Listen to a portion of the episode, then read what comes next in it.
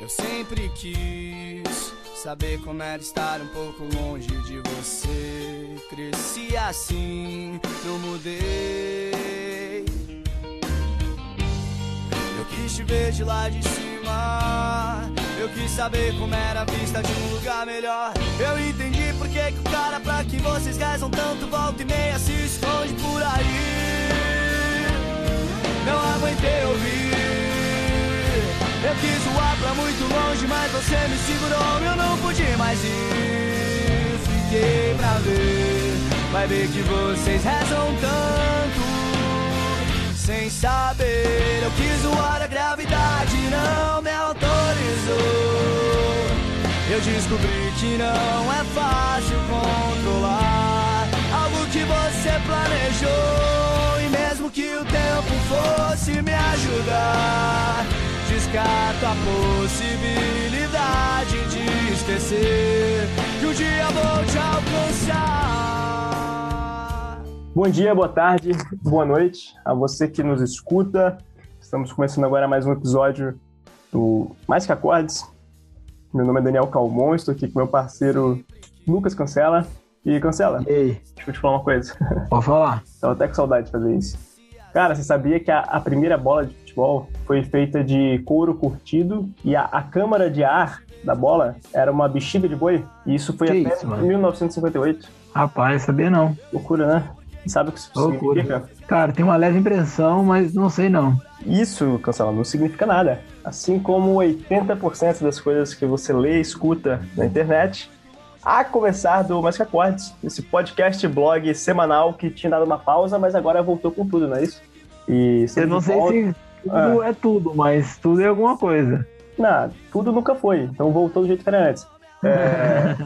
Quer ver? Vamos, vamos pra leitura de partitura, vai? Leitura de partitura.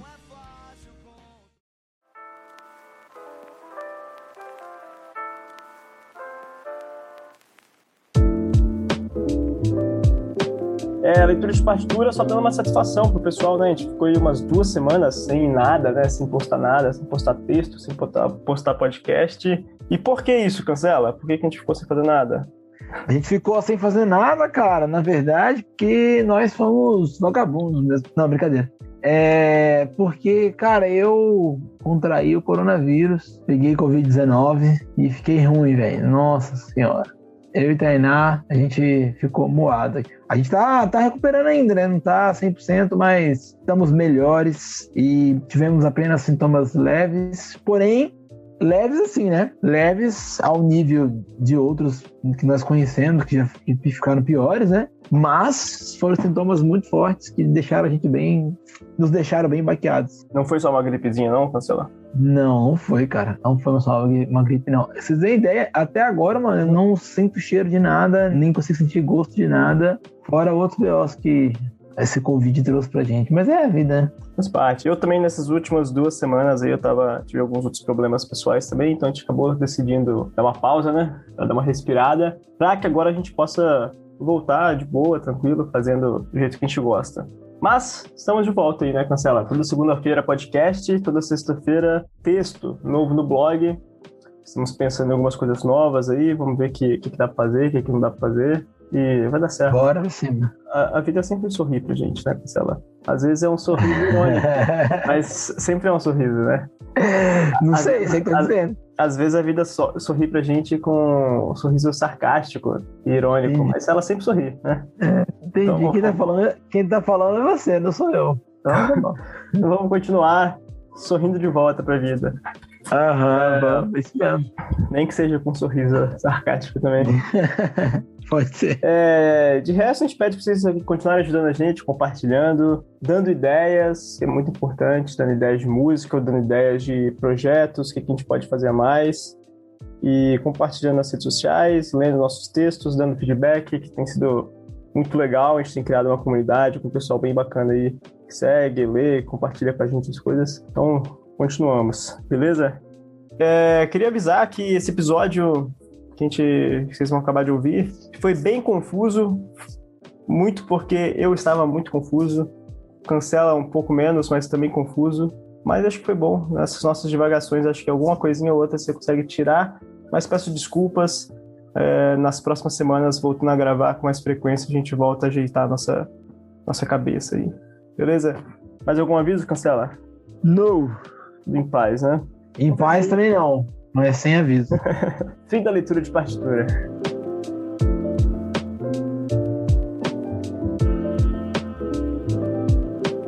Cancela, você tem uma música para indicar pra gente, não é isso? Você preparou? Sim, senhor. Ficou duas semanas pensando nela. Eu, cara, fiquei sem dormir até por causa dessa música. cara, na verdade, a minha indicação hoje é um pouco diferente da, do que eu costumeiramente faço. Eu indico quase sempre canções que cantam em português. Mentira que Porém, você indicar hoje... uma música internacional. Estrangeira, mano. Vou indicar uma canção das gringas. E vou indicar uma banda emo ainda. É... Meu Deus, trocamos que... os papéis aqui. Cara, eu vou indicar uma canção da banda Pedro The Lion.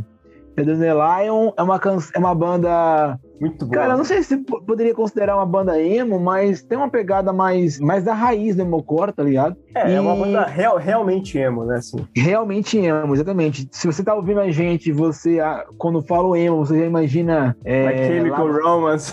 É, lápis pretos nos olhos. e Não, não é desse tipo de emo. É um, é um emo real, assim, vamos dizer.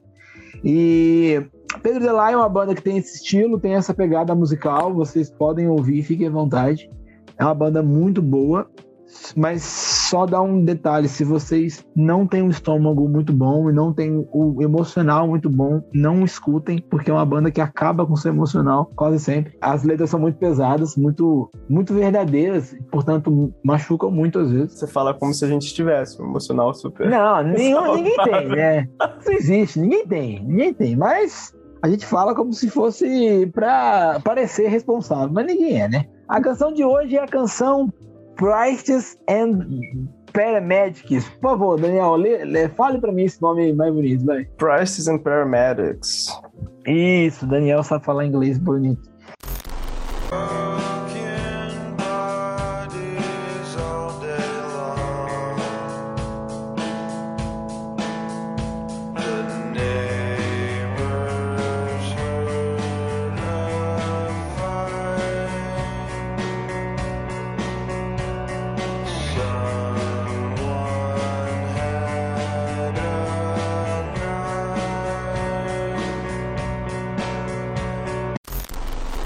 Essa canção, basicamente, em português, o nome dela é Padres e Paramédicos, né? Ou Sacerdotes e Paramédicos. E é, ela constrói uma história onde aqueles que deveriam dar esperança falam a verdade nua e crua e aqueles que deveriam falar a verdade nua e crua mentem para dar esperança. Inclusive, eu, desde o primeiro episódio do Mais Records, a gente fala de escrever sobre essa música, né, cara? A gente fala e até hoje não, não, não veio ainda a luz para fazer. Mas, cara, é por isso que eu não vou falar muito dela. Eu, eu, vou deixar vocês, vou deixar com que vocês ouçam e tirem as próprias conclusões.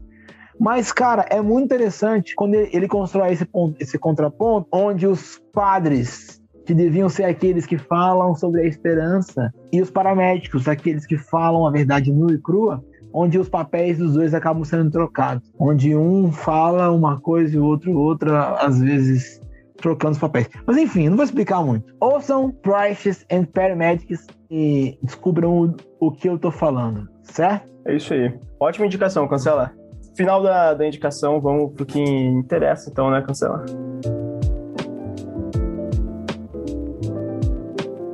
Então, mano, vamos lá. É, a gente tá voltando com tudo. O texto que a gente vai falar hoje, o tema que a gente vai trabalhar hoje, veio de um texto que você escreveu há uma semana atrás, eu acho, uma semana e meia atrás, talvez, né? Duas, umas duas semanas, né? Umas duas semanas atrás, exatamente. Então pode ser que a galera seja meio assim, divagando sobre o tema, mas acho relevante a gente falar um pouco sobre isso. Então, fale-nos sobre o tema de hoje. Cara, esse texto acho que foi um dos textos mais pessoais que eu já escrevi, assim, ó. já tem umas duas semanas que eu não tô, não tô muito legal. E aí eu relembrei dessa música do Zimbra, chamada Missão Apollo. Sempre foi uma música que eu gostei bastante, escutei bastante, e sempre tinha uma interpretação dela, assim, que eu trazia pra minha vida, mas nunca tinha parado para escrever, nem para devagar sobre ela. E aí, há duas semanas, eu tava no meu dia de folga, que era segunda-feira. Eu falei, ah, quer saber? Deixa eu, deixa eu pegar pra escrever sobre essa música. Eu escrevi, cara, porque assim, Essa música ela fala da, da jornada de um, de um astronauta que ele estava vivendo no mundo e ele sempre quis saber como é que era viver longe daqui, né? como é que era sair, sair do mundo dele, sair da terra dele, né, do próprio planeta dele. Como é que seria ver as coisas, ver, ver essa, esse planeta, Terra, de um, de um lugar distante, né, de cima, está fora daqui. E aí eu acho que tem duas interpretações desse texto. Que uma seria o eu lírico da canção, falando meio que sobre o relacionamento dele com os pais dele, né? De, de querer cortar o cordão umbilical, sair, largar as, as amarras que prendia ele aos seus pais, tudo ao arcabouço familiar dele.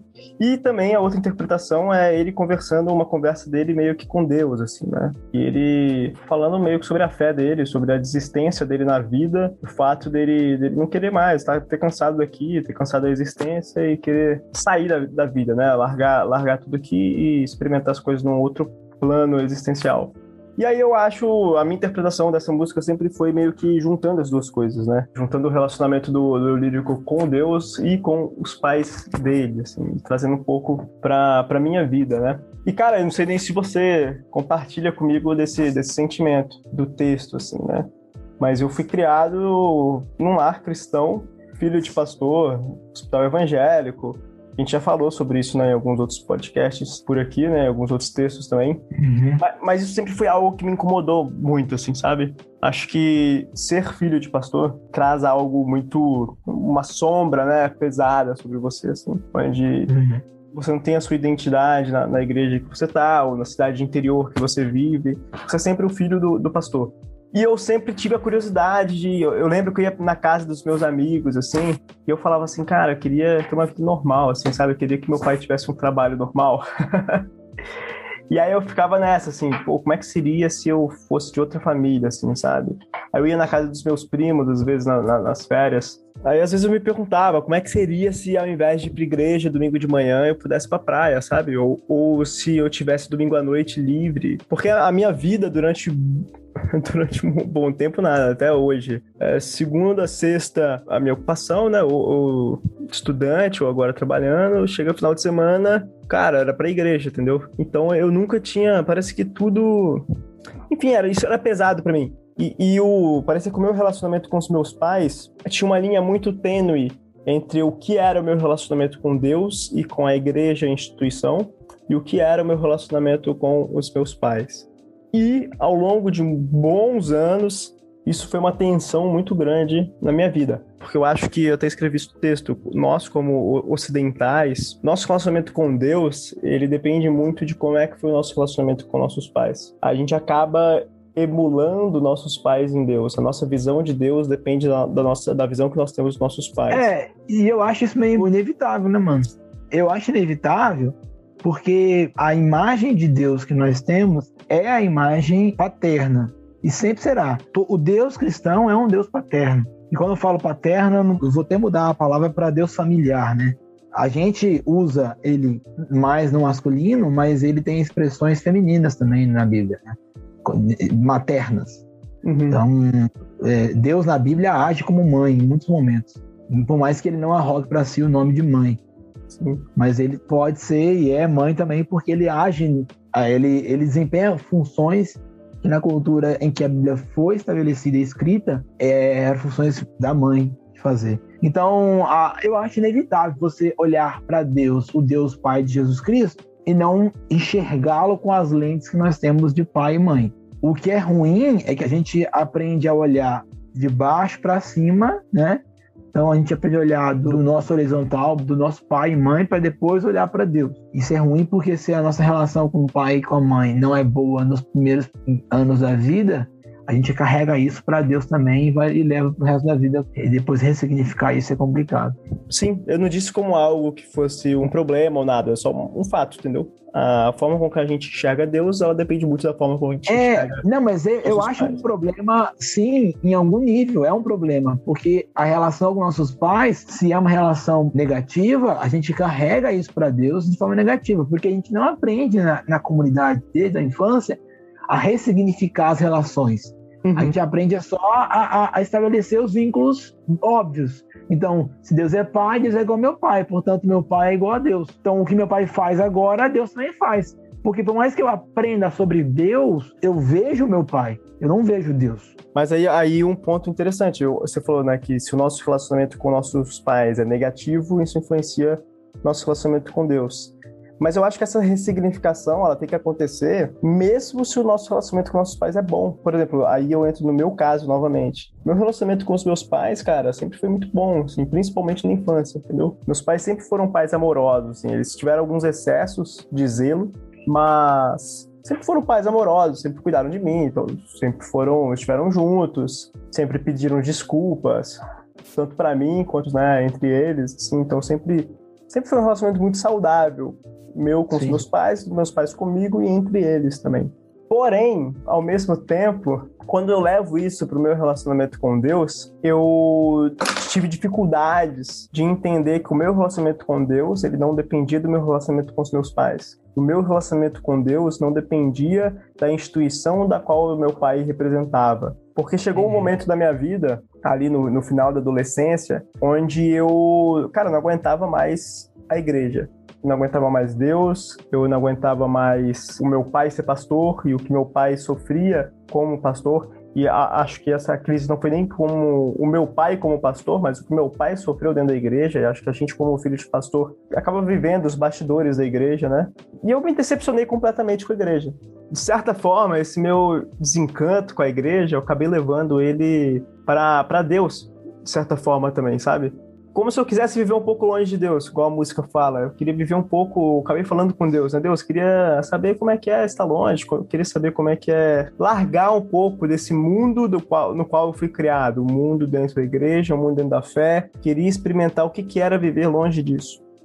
Só que a grande tensão era que a fé para mim não era uma filosofia de vida. A fé para mim Sim. não era algo, uma roupa que eu decidi vestir ou escolhi a, a fé para mim era algo vital e ainda é. A fé para mim era um relacionamento meu, ser humano, com Deus Criador na pessoa de Jesus Cristo. A fé, no seu caso, é tipo aquilo que constitui quem você é. é exatamente. O qual você não respira, você não vive, você não caminha. Isso.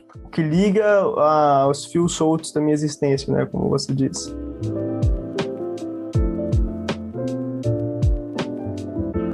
E aí, então, eu não podia simplesmente tirar essa roupa de fé e vestir outra. Foi quando eu percebi que, na verdade, a minha decepção não era com Deus em si, e nem, nem com a igreja, corpo de Cristo em si, mas sim com a instituição igreja, com a cristandade, né? E aí, quando eu comecei a entender qual era a minha crise e quem era Deus, quem eram os meus pais e quem era a instituição, a igreja, e quando eu comecei a separar essas três coisas, essa separar o que, que era o Daniel com Cristo, separar o que era o Daniel com Marcos e Flávia, que são meus pais, e o que, que era o Daniel com a, com a Igreja Presbiteriana do Brasil, que é a denominação da qual eu ainda faço parte. Essas três áreas começaram a caminhar melhor, entende? Porque, a fazer mais sentido. A fazer mais sentido.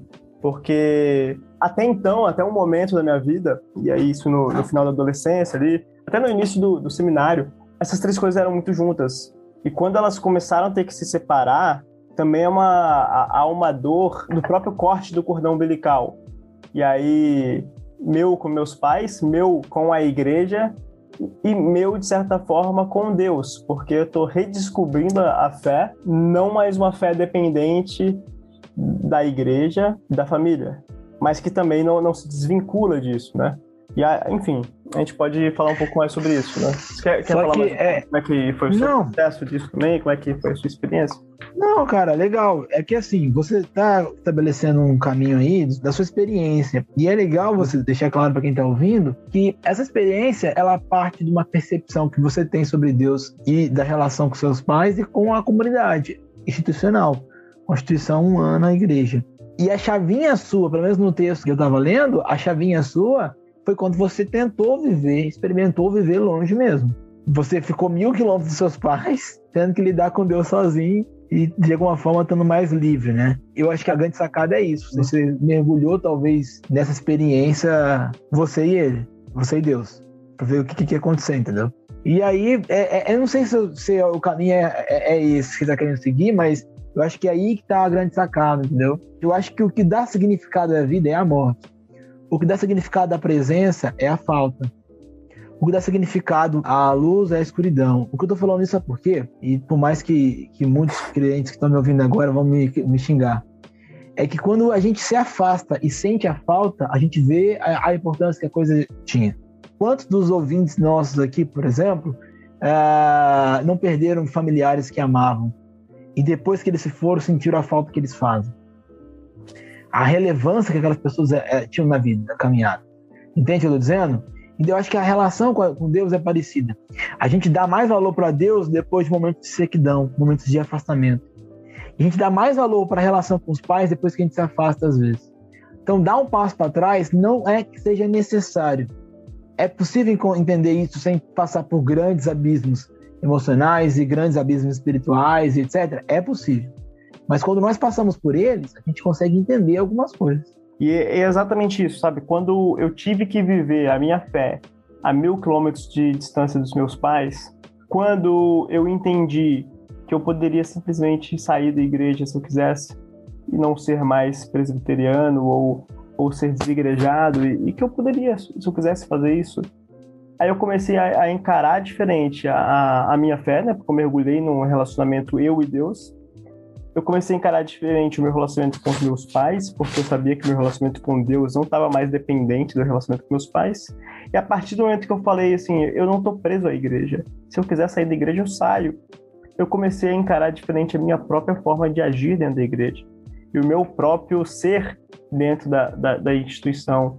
E o, qual é o papel da instituição e qual é o meu papel para com a instituição também, entende? E eu acho interessante falar isso, porque assim, a gente vai chegar na, na conclusão mais desse episódio, mas hoje eu ainda estou dentro da Igreja Presbiteriana do Brasil, né? Tô licenciado, se Deus quiser serei ordenado e no, no, no final do ano, no ano que vem, continuo tendo um relacionamento bom com os meus pais e continuo crente. As crises e essa essa forma de separar essas três áreas e aí, no meu caso, estou falando meu, meu relacionamento com a minha família, meu relacionamento com a igreja, meu relacionamento com Deus quando você separa essas três áreas, não deixa com que uma vai afetando a outra, as três áreas elas se tornam mais maduras, né? Você consegue viver mais de forma mais madura ah, nessas três áreas, né?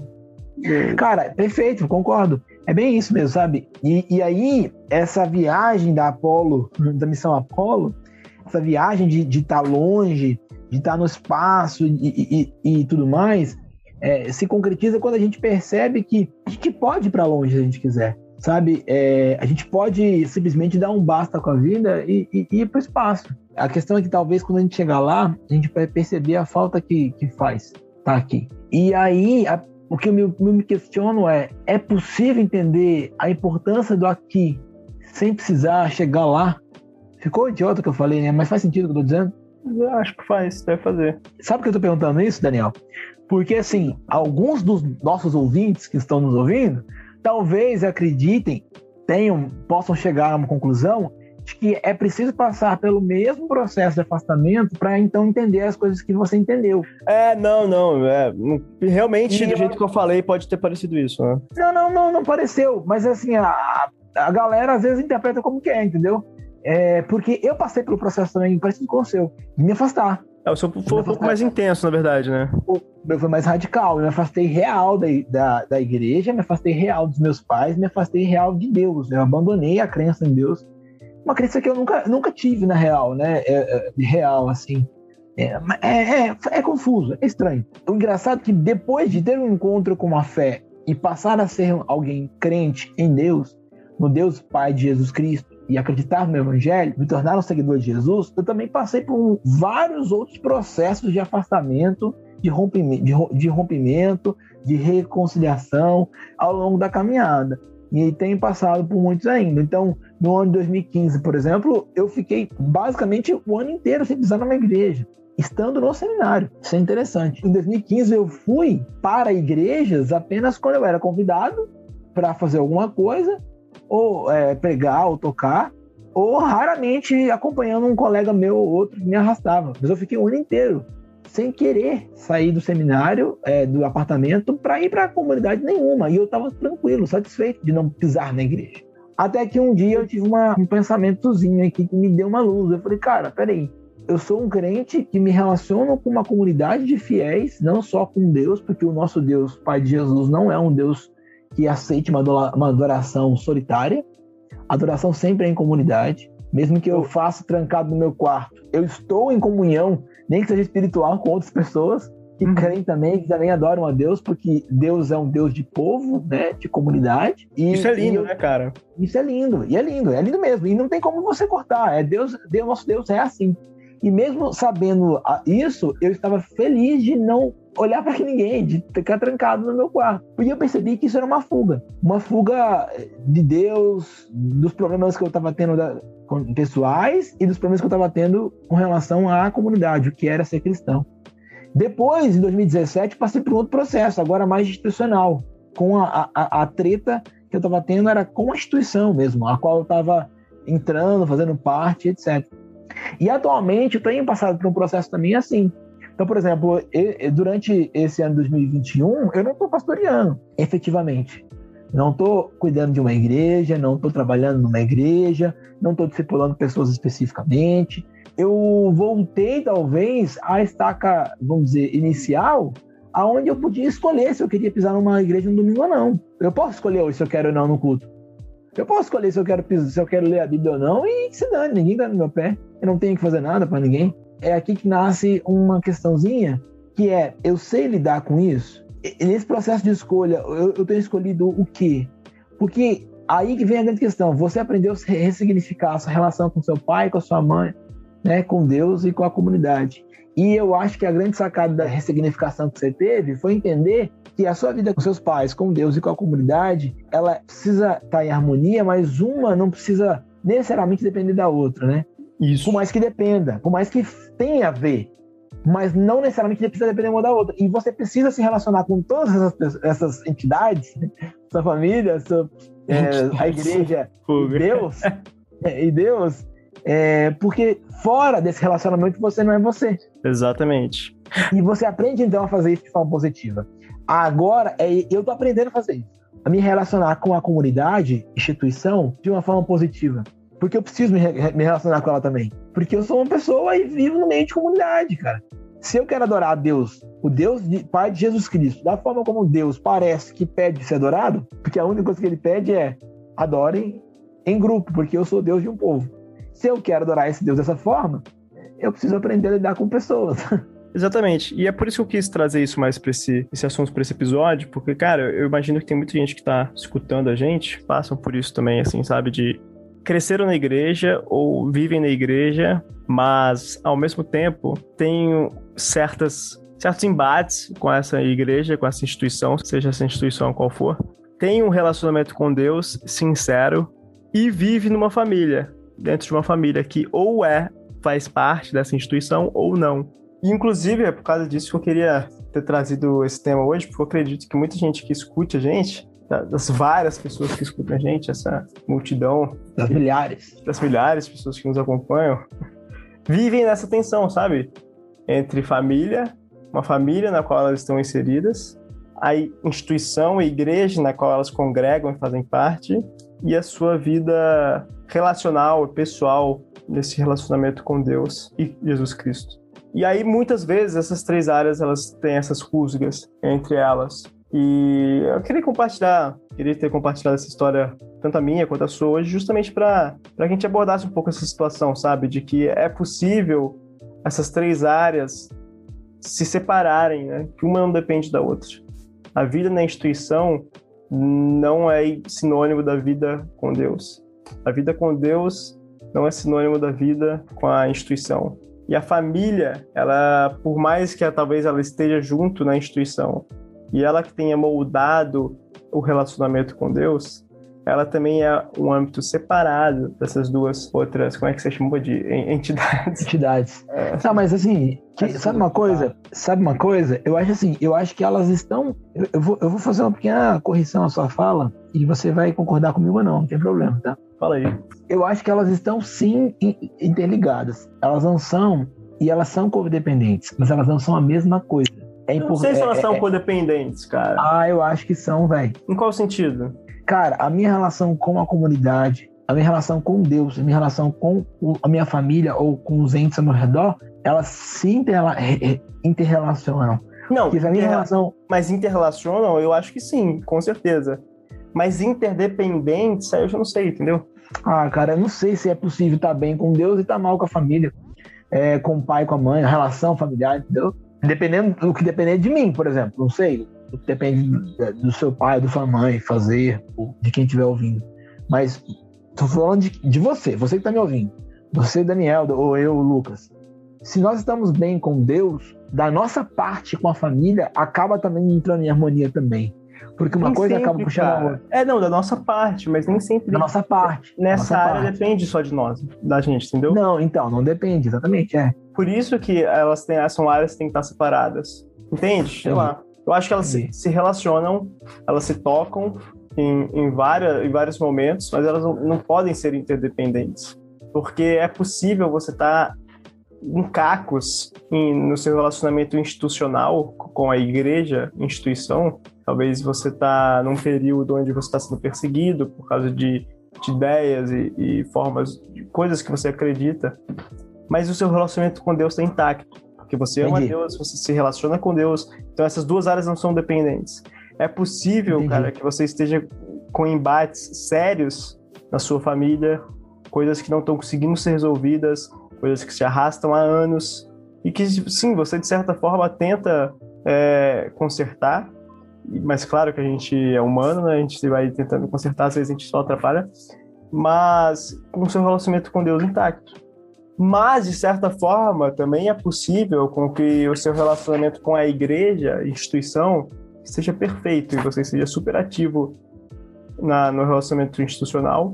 É possível que você tenha um relacionamento super saudável com a tua família e, de certa forma, teu relacionamento você e Deus seja uma merda, entendeu? Talvez Eu você entendi agora. você esteja encarando Deus como um guru só e tá ali, entende? Então, assim, são coisas que se tocam, mas que não são interdependentes. Entendi. Está certo. Peço perdão, retiro o que eu disse. Muito obrigado, cara. Fiquei feliz, tá certo. Não, mas enfim, no- no- nesse processo todo, a gente precisa entender essas, essas questões que você levantou, são ótimas, a gente precisa entender isso. E precisa entender também que alguns de nós não têm o luxo de dar esses passos atrás para sentir a falta, entendeu? Uhum. E aí, para você que está me ouvindo e que você não tem esse luxo de dar esses passos para entender a falta e, e como Eu se não, relacionar eu- com isso, eu não sei se é um luxo, né, cara? Porque querendo ou não, esses passos pra trás machucam pra caramba. É, mas eu acho, eu acho um pouco luxo, mano, de, de dar um passo e olhar a coisa de outro prisma, saca? Mas não sei, cara. É, eu- mas assim, se você não pode fazer isso, que tá me ouvindo, não pode fazer isso, eu, eu, eu quero orar por você, velho. Porque é muito difícil você se entender no meio do furacão, tá ligado? De verdade, eu aplaudo quem consegue fazer isso, cara. Quem nunca teve uma crise tão profunda com a instituição ou com a família e ainda assim conseguiu entender e consegue alimentar uma fé sincera com o Senhor e, e, e, e conseguir, consegue se relacionar bem com essas entidades, sabe? Eu, eu admiro quem faz isso. Não sei se é possível, mas eu admiro. É, tô pra conhecer. É. Cara, mas enfim, o que a gente não pode deixar é que essas crises todas a- a- assumam um papel tão forte na nossa caminhada que definam quem somos e, e nos levem para um buraco. Exatamente, que paralisem a gente, né? Paralisem a gente, porque às vezes o buraco é, é muito fundo e às vezes não dá para voltar. Mas, graças a Deus, que por enquanto nós estamos aqui, firme e fortes. Então, assim, ó, cara, se você em algum momento tá ouvindo a gente, tem alguma crise envolva seu, seu, seus familiares, pessoas que você ama, a instituição e a sua relação com Deus, lembre-se do seguinte: Deus não é propriedade de ninguém, nem de nenhuma religião. Deus não é propriedade do cristianismo e nem propriedade de nenhuma outra religião. Entendendo isso, eu não quero que você deixe de ser cristão, não é isso, até porque eu acredito muito no evangelho. Eu só quero que você reconheça que Deus não é propriedade, certo? E se relacione com ele como ele é, um Deus pessoal que se importa com você. Lembre que seus pais, né, sua mãe, seu pai, quem quer que tenha te criado e viva com você, marido. esposa, marido, é. Mas acho que Vou- mais é a lembre- questão dos pais mesmo, né, cara? A questão de É, é. Isso. Lembre que eles não definem você. Por mais que eles tenha muito deles na sua vida, tanto pro mal como pro bem, você é você e Deus se relaciona com você através de Jesus com você, não com eles. E, e não são eles que, que definem Deus também, né?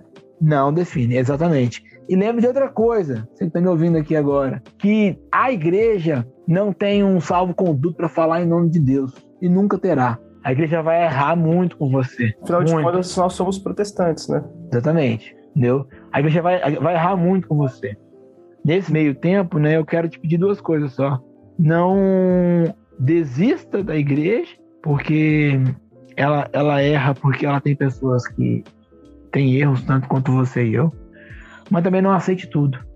Não aceite tudo, porque erros estão aí para serem corrigidos, né? Quando você toma a decisão de não desistir dela, ou seja, de permanecer dentro, mas de não aceitar tudo de cabeça baixa, saiba que não, não vai ser fácil. Mas que, não vai ser fácil. Mas que vale a pena, né? Seja sincero é. com você. É, e você não tá sozinho. É isso. Enfim, é esse o nosso episódio de hoje. Episódio merda, mas tá aí. É isso aí. Esse foi mais um Mais Que Acordes. Meu nome é Daniel Calmon. Estou aqui com meu amigo Lucas Cassaro. Mais Que Acordes.